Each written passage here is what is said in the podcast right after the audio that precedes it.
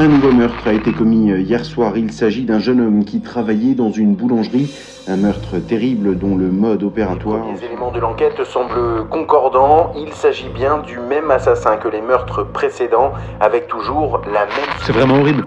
Quand je pense que j'habite juste en face. On peut pas du tout euh, imaginer finir sa vie comme ça. C'est vraiment horrible euh, ce qui lui est arrivé. Toujours souriant, toujours agréable un vendeur vraiment très sympa. Euh, je j'ai pas pas les mots en fait.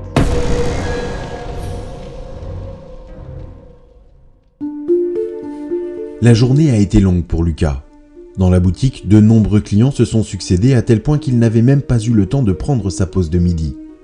Le rythme d'une boulangerie est toujours tributaire de l'affluence et de l'exigence des clients. À l'ouverture, un client fort sympathique lui avait demandé une trentaine de baguettes. Une commande importante peu habituel et qui mettait toujours la distribution matinale à mal. Le client, habillé comme aurait pu l'être un prof d'histoire, dans un costume impeccable caché en partie par une grosse écharpe, avait un sourire engageant. Il avait pris le gros sac de baguettes en laissant un bon pourboire, et après un dernier sourire, il était parti. C'est le genre de client qui marque une journée. Lucas, dans cette journée, avait tout de même eu le temps de discuter avec son petit ami qui était passé le voir au milieu de l'après-midi. Dans une journée de travail sans interruption, ces quelques minutes lui avaient fait le plus grand bien. Il en avait profité pour lui offrir un gâteau au chocolat qui venait de sortir du four. Une petite douceur qu'ils dégusteraient tous les deux le soir même, quand ils rentreraient du boulot, sans doute devant un bon film. Cette perspective d'une soirée en amoureux lui avait redonné le sourire pour le reste de la journée.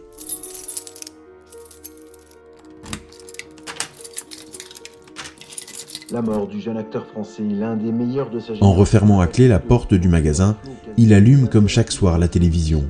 Le journal télévisé commence et il monte le son pendant qu'il retourne au fournil afin de commencer son nettoyage. Les coups de balai se succèdent machinalement et peu à peu, la farine et les miettes de pain étalées finissent par ne former plus qu'un tas unique au milieu de la pièce. N'écoutant la télévision que d'une oreille, il effectue ses tâches de façon méthodique, balai et serpillière dans le fournil, nettoyage des fours à la brosse, tri du frigo des ventes et des aliments frais ou encore vider les poubelles avant de compter la caisse. Le nettoyage du four est toujours une activité que Lucas redoute. Pour atteindre le fond, il est obligé de se plier en quatre. Un four professionnel à quatre étages qui permettent chacun de cuire une quarantaine de baguettes en même temps, c'est une véritable plaie à nettoyer. Mais comme toujours, malgré son manque d'entrain, il finit par y arriver en quelques minutes. Soulagé, il attrape maintenant la pelle et la balayette et ramasse le tas de farine et de poussière qu'il a réuni au milieu de la pièce quelques minutes auparavant. Penché sur le sol, il entend un bruit étrange qui semble venir des toilettes de l'autre côté de la boutique. Il tend l'oreille, quelques instants, tous les sens en alerte. Rien. Il a dû rêver. Après une journée de travail, il n'est pas rare qu'il imagine des bruits ici ou là dans le magasin ou le fournil. Sans inquiétude, il se remet donc au ramassage de la farine poussiéreuse. Au journal, les informations continuent de dérouler, mais Lucas ne les entend pas. Le dos courbé, sous un gros sac poubelle, il descend à la cave afin de le jeter dans la benne à ordures. Le cadavre d'un adolescent retrouvé ce matin dans une déchetterie du Grand Est. Le corps du jeune homme, terriblement abîmé par des coups de couteau, n'a pas encore pu être identifié. Sur le corps, les enquêteurs ont retrouvé un nœud papillon rouge, une découverte qui semble relier ce nouveau meurtre à trois autres homicides qui ont été commis ces deux derniers mois. Les enquêteurs évoquent la possibilité que ce meurtre a pu être commis par le tueur en série surnommé le meurtrier au nœud papillon. Malgré de nombreux moyens mis en œuvre, le tueur n'a pour le moment toujours pas été identifié. Concernant le corps, retrouvé ce matin, En remontant de la cave, Lucas sait qu'il n'a plus qu'à compter la caisse avant de pouvoir s'en aller, direction l'appartement de son amoureux pour une soirée heureuse. Mais il s'arrête devant le four. Il est allumé. Impossible.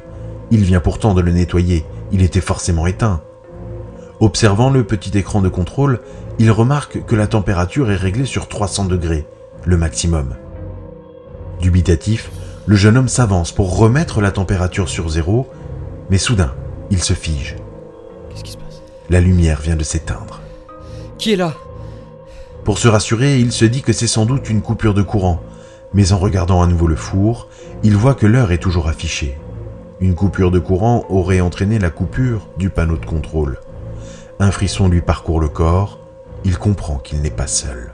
Toujours plongé dans le noir, il avance à tâtons vers l'interrupteur pour rallumer la pièce.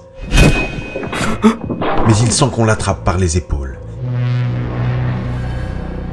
Il est violemment poussé contre le plan de travail. Il tente de repousser son assaillant, mais il comprend rapidement qu'il n'a pas la force nécessaire. Attaqué par derrière, il ne parvient pas à voir son agresseur. Et puis, un terrible coup lui est asséné à l'arrière du crâne. Sonné, il tombe. Une terrible douleur lui parcourt le corps et lui donne la nausée. Qu'est-ce que vous voulez? Un autre coup lui fait perdre connaissance. En ouvrant les yeux, Lucas a une sensation étrange. Allongé sur le dos, il sent une chaleur désagréable lui envahir le corps. Il tente de se relever, mais il est bloqué.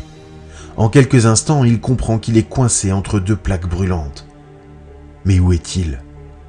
En tournant la tête sur le côté, il comprend. Il est coincé dans le four.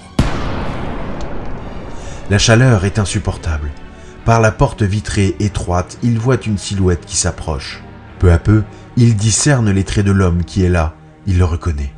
C'est le client qui était venu le matin même, celui qui était habillé comme un prof avec sa grosse écharpe, qui avait été si aimable, qui avait laissé un gros pourboire après avoir acheté 30 baguettes. La chaleur lui brûle la peau. À chaque inspiration, il sent ses narines le brûler. Laissez-moi sortir Ses yeux commencent eux aussi à souffrir atrocement de la chaleur. Il va mourir, brûlé vif, ce soir. Dans un dernier sursaut, il tente de sortir, en vain. Ses yeux pleurent et sa peau bouillante le fait atrocement souffrir. Laissez-moi sortir L'homme s'approche encore de la porte vitrée. Malgré sa panique, Lucas remarque son sourire sadique et satisfait. La chaleur le fait suffoquer et tout en toussant, il baisse le regard. Son bourreau retire sa grosse écharpe et laisse entrevoir un nœud papillon rouge.